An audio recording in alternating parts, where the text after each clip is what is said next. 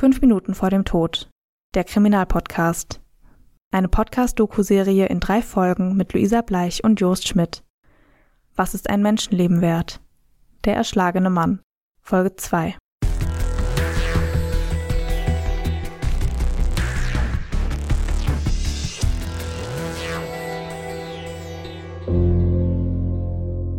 Ein Mann ist tot.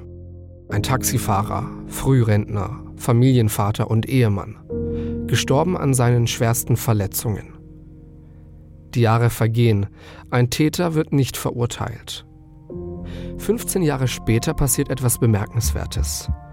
Es ist der 20. Oktober 2010. Ein Mann erscheint bei der Polizei in Euskirchen. Euskirchen ist eine mittelgroße Stadt im Rheinland, nicht weit von Bonn entfernt. Ungefähr 55.000 Menschen wohnen hier. Ein schmaler Mann erzählt den Polizisten in der Wache, er habe mal einen Menschen getötet. Er redet von einem anderen Bundesland, von Feuer und einem Taxi. Die Polizisten finden, dass der Mann verwirrt ist. Sie sagen zu ihm, dass er sich psychologische Hilfe suchen soll und sie schicken ihn weg. Die Schwiegertochter des Opfers, Heike aus Berlin. Naja, er wollte eigentlich erst irgendwie zu seinem, zu seinem Arzt und das hat dann, der war aber irgendwie nicht da. Also er hat sich da, es war keine spontane Eingabe, sondern dass er wirklich ähm, sich damit über mehrere Tage, vielleicht auch Wochen oder so, ähm, mit beschäftigt hat und hat sich dann eben Mut angetrunken und ist dann halt zur Polizei gegangen und die wollten ihm nicht glauben und haben ihn wieder rausgeschickt. Und dann war er natürlich oh, erstmal fassungslos und dann hat er sich endlich überwunden, das zu sagen und dann glaubt man ihm nicht. Ne? Und ähm, dann ist er aber nochmal rein und dann haben die wohl irgendwie einen ähm, Beamten von der Kriminalpolizei dazu geholt und haben, der hat ihn dann vernommen. Und hat dann eben festgestellt und recherchiert, dass es diesen Fall wirklich gibt und dann wurde er äh, nach Potsdam überstellt. Zitat aus dem Urteil. Den Angeklagten plagten nach der Tat immer wieder Gedanken an seine Tat. Schließlich stellte sich der Angeklagte der Polizei in Euskirchen, nachdem er seine Wohnung zuvor gekündigt und seinen Hausstand weitgehend aufgelöst hatte. Warum stellt sich ein Mensch nach vielen Jahren freiwillig der Polizei, obwohl er so lange unerkannt weiterleben konnte? Ich habe ja so meine Theorie dazu, dass Träume machen ja auch viel, ne? Und der Kopf und so weiter. Und dass du, dass du dich dann in gewisser Weise vielleicht verfolgt fühlst. Und wenn das wirklich stimmt, dass bei ihm eventuell dort so ein, so ein Anflug von Schizophrenie oder vor in die Richtung was war, kann das ja damit zusammenspielen dass er sich da in irgendeiner Art und Weise verfolgt gefühlt hat. Er war ja in psychiatrischer Behandlung. Also der ist, der ist eigentlich durch diese ganze Tat, hat er natürlich sein Leben auch völlig versaut. Er hat wohl angeblich nie mit irgendjemandem darüber gesprochen. Ja, also hat das immer für sich behalten, hat auch eine Beziehung gehabt und eine Tochter gekriegt, aber hat auch da nie irgendwo mal irgendwas erwähnt davon. Und äh, wie gesagt, nach 15 Jahren hat er dann das nicht mehr ausgehalten. Sonst wäre das nie aufgeklärt worden.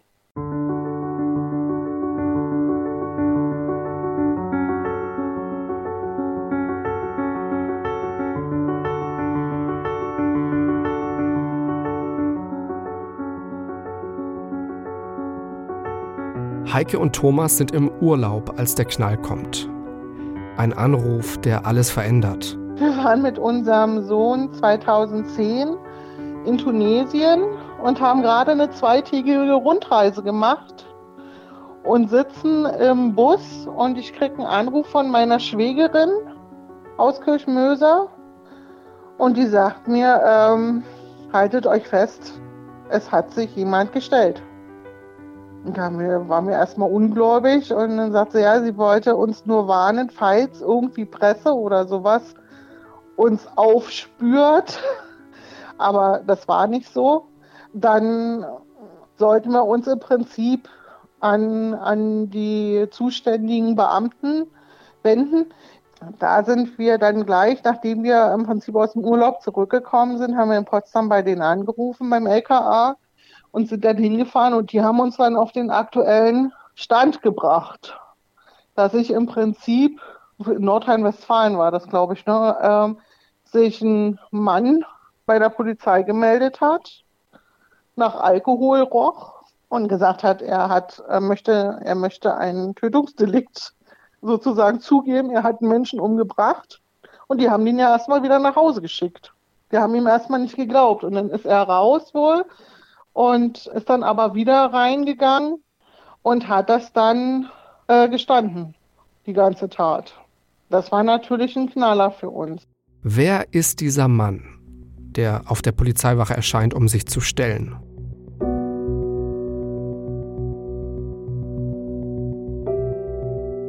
Der Mann heißt Anton F. Er wird in Pavlodar in Kasachstan geboren. Er hat eine ältere Schwester. Seine Familie steht finanziell gut da. Als Anton ein Jahr alt ist, zieht die Familie um, nach Moskau. Als er zehn ist, zieht die Familie mit ihm wieder zurück nach Kasachstan. Der Vater von Anton ist Lkw-Fahrer. Er ist häufig nicht zu Hause und ist mittlerweile alkoholabhängig. Antons Mutter trennt sich deswegen von seinem Vater. Antons Mutter und seine Schwester ziehen zurück nach Moskau. Anton bleibt bei seinem Vater. Vorerst. Irgendwann zieht es ihn doch wieder nach Moskau.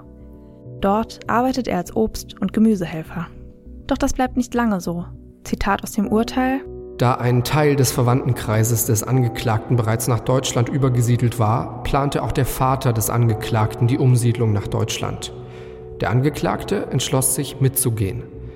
Nach einiger Vorbereitungszeit siedelten der Angeklagte und sein Vater im September 1994 nach Deutschland über. Über ein Aufnahmeheim in Peitz gelangten sie dann nach Brandenburg an der Havel und bewohnten hier in einem Übergangsheim in der Magdeburger Straße ein Zimmer. Nach etwa zwei Jahren verließ der Vater das Übergangsheim und zog in eine eigene Wohnung. Der Angeklagte verblieb ein weiteres Jahr im Wohnheim. Hier hatte er wenige freundschaftliche Kontakte. Der zwischenzeitlich infolge der Trinksucht gesundheitlich stark angeschlagene Vater war durch den Verkauf der Wohnung und des eigenen Hauses aus Kasachstan finanziell gut ausgestattet und unterstützte den Angeklagten.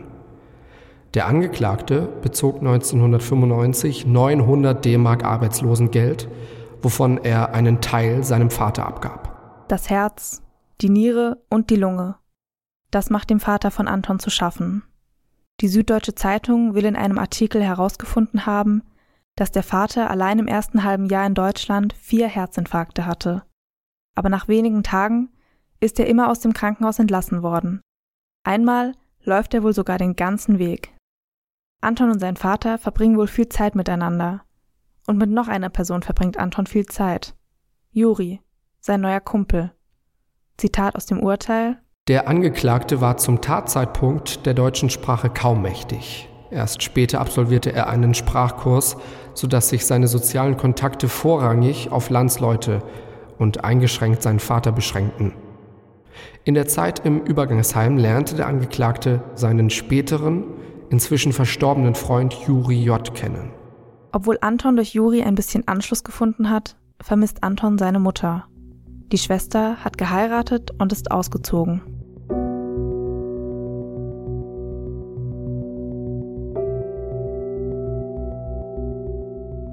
Der 13. Februar 1995 ist ein Montag.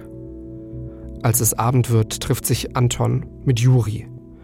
Die beiden sind an einer Tankstelle in Brandenburg an der Havel. Sie trinken, draußen, im Freien, Alkohol. Das ist für Anton nicht ungewöhnlich. Zitat aus dem Urteil. Ohne konkrete Beschäftigung lebte er im Übergangswohnheim in den Tag hinein. Der Angeklagte sprach in dieser Zeit auch dem Alkohol zu, um sich die Zeit zu vertreiben.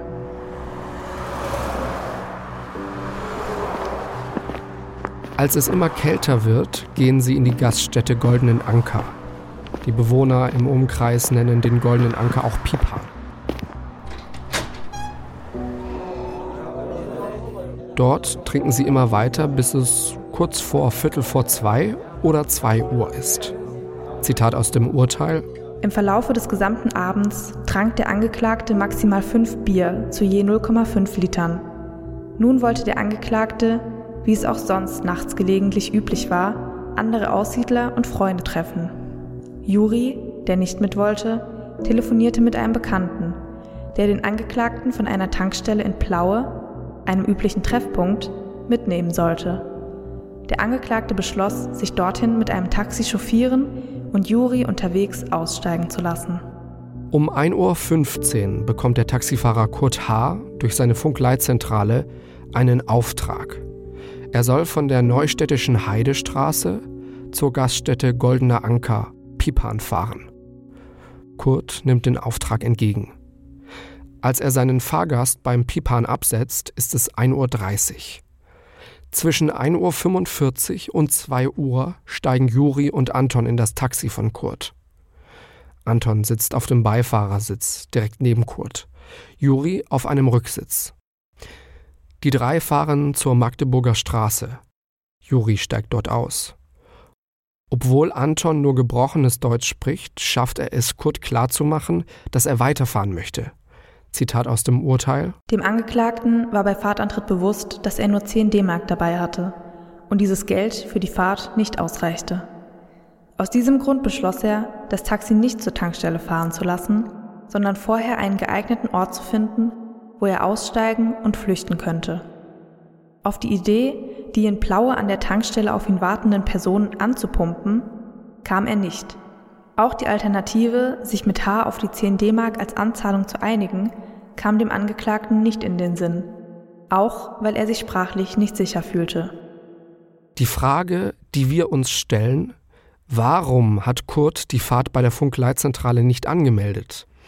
Heike aus Berlin denkt nicht, dass das eine Schwarzfahrt werden sollte.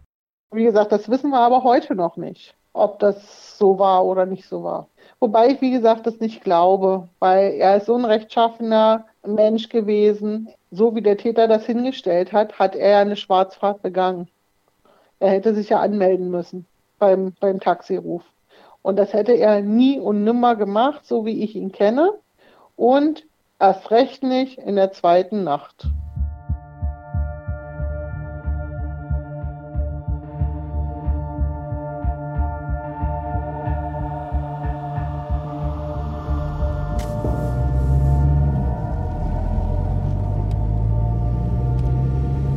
Anton und Kurt fahren weiter durch die Februarnacht. Anton zeigt mit seiner Hand, in welche Straßen Kurt einbiegen soll. Sie fahren über die Bundesstraße 1 bis zum Abzweig nach Wusterwitz. Anton lässt Kurt in die Bahnhofstraße fahren, in der Hoffnung, in dieser ruhigen, abgelegenen Straße flüchten zu können. Das Haus mit der Nummer 21 ist zu dem Zeitpunkt das letzte bebaute Grundstück vor dem Wald. Das Taxi mit Kurt und Anton hält an. Anton will jetzt, wie geplant, flüchten. Doch Kurt hält ihn an der Jacke fest. Anton schafft es, sich loszureißen. Er verlässt das Taxi und muss sich erst einmal orientieren. Es ist dunkel und Anton kennt sich hier nicht aus. Anton läuft los und zwar in die offene Einfahrt von Haus Nummer 21. Es ist das Grundstück des Zeugen M. Auch Kurt ist mittlerweile aus dem Taxi ausgestiegen. Er will Anton offensichtlich nicht entkommen lassen und ruft ihm hinterher. Es fallen wohl die Worte Polizei rufen. Kurt rennt weiter hinter Anton her und holt ihn ein. Er packt ihn mit seiner rechten Hand am Kragen. Ab jetzt geht alles sehr schnell. Anton zieht ein Küchenmesser aus seiner Jackentasche. Die Klinge hat eine Länge von 11,5 Zentimetern. Er sticht zu, zweimal in den Bauch und einmal in den linken Ellenbogen. Zitat aus dem Urteil. Ein Stich traf in den linken Bauchbereich und führte zu Verletzungen des Darmes und einer Blutung in die Bauchhöhle. Der Stich in den rechten Oberbauch weist einen Stichkanal schräg nach unten innen, mit Durchtrennung der seitlichen Bauchwandschichten auf. Im Lauf dieser Auseinandersetzung, wie genau war nicht feststellbar, brach die Klinge des Messers am Schaft ab. Kurt H. war nach Ausführung der Stichwunden noch handlungsfähig. Auf dem Grundstück des Hauses 21 steht ein Carport. Dort ist Holz gestapelt. Kurt nimmt ein Kantholz und wirft es nach Anton. Dieser hebt das Kantholz auf, geht auf Kurt zu und schlägt damit mindestens fünfmal auf den Kopf von Kurt. Zitat aus dem Urteil. Mindestens zwei Schläge trafen H. gegen den Kopf, als er bereits am Boden lag. Dem Angeklagten war schon aufgrund der Größe des Kantholzes und der Wucht der von ihm in Richtung des Kopfes des Opfers der von ihm geführten Schläge klar, dass diese Schläge Kurt H. tödlich verletzen könnten. Er nahm den Tod billigend in Kauf. Anton lässt den schwer verletzten Kurt liegen und geht zurück zum Taxi. Er beschließt, das Auto anzuzünden, um, Zitat, auf diese Art und Weise Aufmerksamkeit zu erregen, in der Hoffnung, jemand finde Kurt H. Das Haus des Zeugen M, auf dessen Anwesen das Geschehen stattgefunden hatte, aufzusuchen, traute sich der Angeklagte unter dem Eindruck des Geschehens stehend nicht. Ob das der wirkliche Grund war, ist heute schwer zu beurteilen. Wahrscheinlich will Anton seine Spuren verwischen. Er wirft die von dem Messerschaft abgebrochene Klinge ins Taxi. Während Anton nach seinem verlorenen Schlüssel sucht, findet er neben dem Fahrersitz einen Geldbeutel. 300 Mark sind im Geldbeutel. Er steckt den Geldbeutel ein. Anscheinend stopft er jetzt eine Zeitung, die im Auto liegt, unter den Beifahrersitz und zündet sie mit einem Feuerzeug an. Dann rennt er weg. Die 300 Mark aus dem Geldbeutel behält Anton. Den Geldbeutel selbst wirft er irgendwann weg. Bis zum Wohnheim sind es noch 15 Kilometer. Das Taxi, ein Mercedes 190D, brennt von vorne immer weiter auch in Richtung Heck. Das Fahrzeug brennt irgendwann fast vollständig aus. Bei der Untersuchung des Fahrzeuges werden Sachverständige später rechts neben dem Handbremshebel, 16 cm vor der Sitzbefestigung, im Brandschutt die abgebrochene Messerklinge finden. Der Messerschaft wird außerhalb des Autos in der Nähe von der Stelle gefunden, an der Kurt lag.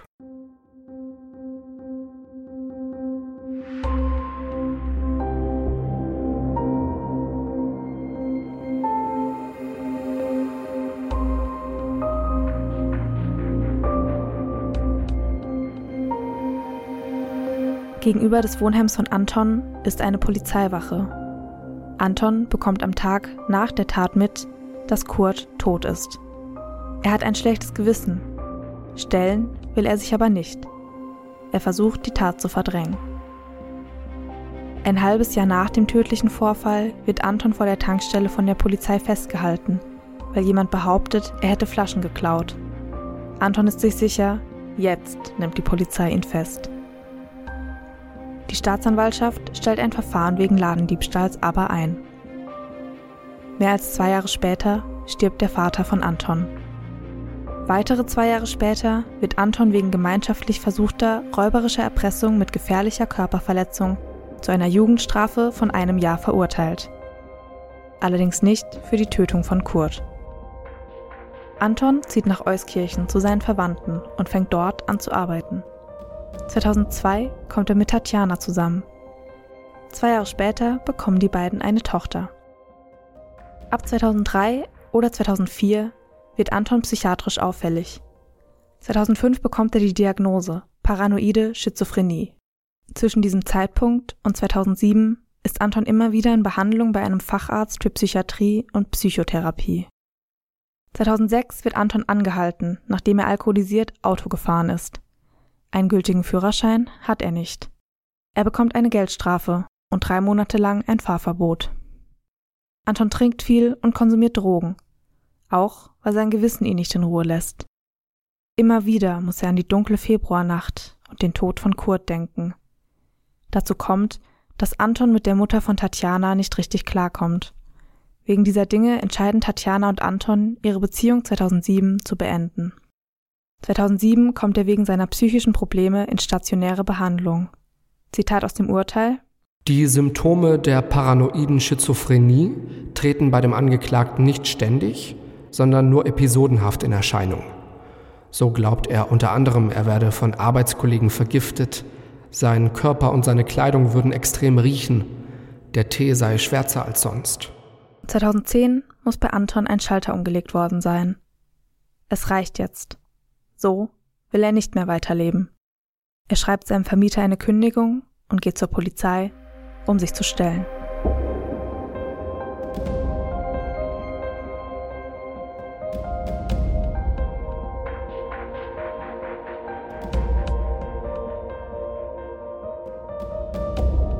Im Oktober 2010 stellt Anton sich. Im Frühjahr ist die Gerichtsverhandlung. Am 20. April 2011 beginnt um 11 Uhr im Saal 8 des Landgerichts Potsdam der Prozess. Anton ist zum Zeitpunkt der Verhandlung 35 Jahre alt. Während der Tat war er 19. In dem Übersichtspapier der zu verhandelnden Fälle am Landgericht steht an diesem Tag Mord. Dem zur Tatzeit 19 Jahre alten Anton F. wird vorgeworfen, zunächst versucht zu haben, einen Taxifahrer unter Bedrohung mit einem Küchenmesser zur Herausgabe der Tageseinnahmen zu zwingen. Weil der Taxifahrer seiner Forderung nicht nachgekommen sein soll, soll er ihm zweimal mit dem Messer in den Bauch gestochen haben. Beim zweiten Stich soll die Klinge des Messers abgebrochen sein. Anschließend soll der Angeklagte das Taxi fluchtartig verlassen haben. Der verletzte Geschädigte soll ihm gefolgt sein und ein Kantholz nach dem Angeklagten geworfen haben. Der Angeklagte soll das Kantholz daraufhin ergriffen und mehrmals auf den Kopf des Geschädigten eingeschlagen haben. Dadurch soll der Taxifahrer tödliche Verletzungen erlitten haben. Als der Prozess beginnt, sind auch Heike und Thomas dabei. Heike erinnert sich an den Moment, als Anton das erste Mal in den Gerichtssaal geführt wurde. Und dann habe ich mich nur gewundert, weil das so ein ganz schmaler Hänfling war. Und ich dachte, äh, der soll diesen großen, starken Mann erschlagen haben. Also das war mir völlig, völlig unklar in dem Moment. Er hat sich so ein bisschen im Publikum umgesehen, aber nicht wirklich. Ja, also hat da eher runtergeguckt und sich da nicht wirklich, ja, sich angeguckt, wer da nun sitzt. Und ähm, in dem ganzen Prozess habe ich immer versucht, irgendwie meine Gefühle da zu sortieren. Und im Endeffekt kam eigentlich raus, dass mein, mein Hass eigentlich nicht auf den ging, sondern auf den Anwalt. Weil er das alles so lapidar runtergespielt hat und der hat ja zwei Jahre auf Bewährung gefordert für ein Tötungsdelikt. Heike und Thomas sitzen Anton im Gerichtssaal nicht gegenüber. Stattdessen sitzen sie beide im Publikum. Der Anwalt hat uns aber dann kurz vor der Gerichtsverhandlung gesagt, also ähm, wir sollten nicht mit auf die Nebenklagebank. Also wir haben nicht neben ihm gesessen oder mein Mann hat nicht neben ihm gesessen, sondern wenn, dann sollen wir im Zuschauerraum bleiben. Und erst fand ich das verwunderlich, aber das hat sich dann während der Verhandlung nochmal ein bisschen geklärt. Und zwar war es so, dass äh, innerhalb der Verhandlung, an dem Tag war mein Mann nicht mehr da, der Gerichtsmediziner seine Aussage gemacht hat. Und er hat natürlich auch Fotos von der Autopsie mit dabei gehabt und hat die ähm, dem Richter vorne hingelegt und das Gericht hat alle Prozessbeteiligten nach vorne geholt, damit sie sich alle gemeinsam die Bilder angucken. Hätte mein Mann da vorne mitgesessen, hätte er damit hingemusst. Das ist natürlich schon also ich fand das schon krass, weil er sehr detailliert dann sagte, ja, hier sieht man das Opfer und ist äh, mit den und den Verletzungen und jetzt ist die Kopfhaut abpräpariert, da sieht man das und das und dann ist äh, Gehirn freigelegt, da sieht man die und die Verletzung und den und den Bruch des und des Knochens. Also das ist schon krass gewesen, muss ich sagen. Aber ähm, der Richter hat sehr genau darauf geachtet, dass der Angeklagte sich die anguckt.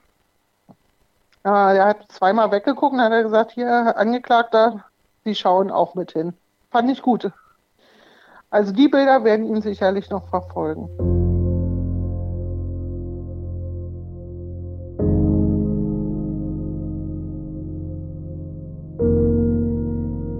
Der Sachverständige kommt nach der Autopsie zu folgenden Ergebnissen. Zitat aus dem Urteil.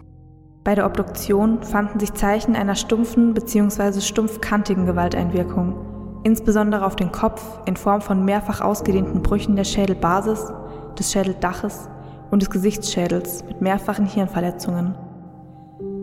Diese Verletzungen seien mit fünf bis sechs gegen den Kopf bzw. Oberkörper gerichteten, massiven Schläge mit einem kantig flachen Tatwerkzeug zu erklären. Das Schädigungsmuster lasse auf die von dem Angeklagten letztendlich auch als Tatwerkzeug eingeräumte Kantholz schließen.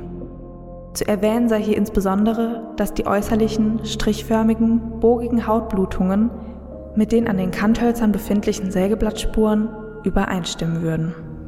Nach Einschätzung des Sachverständigen sei davon auszugehen, dass die Mehrzahl der Schläge dem Geschädigten in stehender oder annähernd aufrechter Position, ein anderer Teil der Schläge aber im Liegen von hinten beigebracht worden sei. Diese Schädigungen im Schädelbereich seien als todesursächlich anzusehen. Neben diesen Verletzungen hätten sich auch Zeichen einer mehrfachen scharfen Gewalteinwirkung vorwiegend im Bauchbereich gezeigt. Es seien zwei Stichwunden in der Bauchwand und eine Stichverletzung am linken Arm an der Unterarmstreckseite, Abwehrverletzungen, registriert worden. Bei den Bauchwunden handelt es sich um eine 1,3 cm lange Stichverletzung im rechten Oberbauch und zum anderen um eine ebenfalls 1,3 cm lange Stichverletzung in den linken Oberbauch. Der Sachverständige hat weiter ausgeführt, dass die festgestellten Bauchstiche zwar generell todeswürdig, für den Todeseintritt des Kurt H. jedoch die durch die Schläge mit einem Kantholz verursachten multiplen Schädelbrüche mit Hirnprellungen und Hirnstammblutungen ursächlich seien. Auch sei der Geschädigte trotz der erlittenen Bauchstiche zumindest wenige Minuten nach den Stichen noch geh- und handlungsfähig geblieben. Das Gericht stellt im Laufe des Prozesses auch nochmal die Kampfsituation mit Anton nach. Sie versuchen dadurch, die Ergebnisse des Sachverständigen zu den einzelnen Verletzungen besser zu verstehen. Die Ergebnisse des Sachverständigen und die Erzählungen von Anton, wie der Ablauf gewesen sein könnte, scheinen übereinstimmend zu sein. Das Gericht fragt sich auch, ob Anton im Auto oder außerhalb des Autos zugestochen hat. Eine wichtige Frage. So, dann war die Frage an den Gerichtsmediziner, kann man bei der Obduktion herausfinden, ob jemand im Sitzen oder im Stehen, also mit dem Messer attackiert wurde. Sprich, Fahrersitz, er sitzt noch und wird angegriffen, oder stimmt die Version des Täters? Aussage Gerichtsmediziner, naja, eigentlich kann man das anhand der Kleidung und der Stichkanäle und so weiter. Und wir untersuchen auch die Kleidung unserer Opfer. Allerdings haben wir keine Kleidung zur Untersuchung bekommen. Und dann haben die erstmal angefangen nachzuforschen. Und zwar war das so, dass er ja im Krankenhaus verstorben ist. Sprich, die haben ihn ja ausgezogen dort. Und die Kleidung ist ähm, zur Polizei gegangen und wurde dann erst, also der wurde beauftragt, der Gerichtsmediziner vom Gericht, sich nochmal die Kleidung anzugucken während des Prozesses. Und dann wurde eben verlesen, was eben übergeben wurde, ein paar Herrenschuhe braun in der und der Größe und so weiter. Und ähm, er hat eben gesagt, er kann es nicht genau sagen. Es kann im Sitzen gewesen sein. Es kann aber eben auch so gewesen sein, dadurch, dass der Täter kleiner war, dass mein Schwiegervater nach vorne gebeugt war während dieser, dieses Angriffs. Und dann kann eben auch diese Version stimmen. Also er konnte nicht das eine oder das andere ausschließen. Und im Zweifelsfall immer für den Angeklagten. Warum hat ein junger, 19-jähriger Mann überhaupt ein Messer mit dabei? Auch das ist Thema bei der Gerichtsverhandlung. Er hat dann ausgesagt, dass sein Kumpel äh, an dem Abend zu ihm kam. Er war wohl gerade in der Küche und hat sich ein Brot gemacht oder irgendwie so und hat gesagt, los komm, wir ziehen noch ein bisschen die, um die Häuser. Und dann sind sie losgegangen. Und er hat, weil er ja gerade dieses Brot sich gemacht hat, das Messer eingesteckt. War seine Aussage. Der Richter sagte, sorry, ich habe heute früh auch ein Brot gemacht. Ich habe das Messer nicht mit ins Gericht gebracht.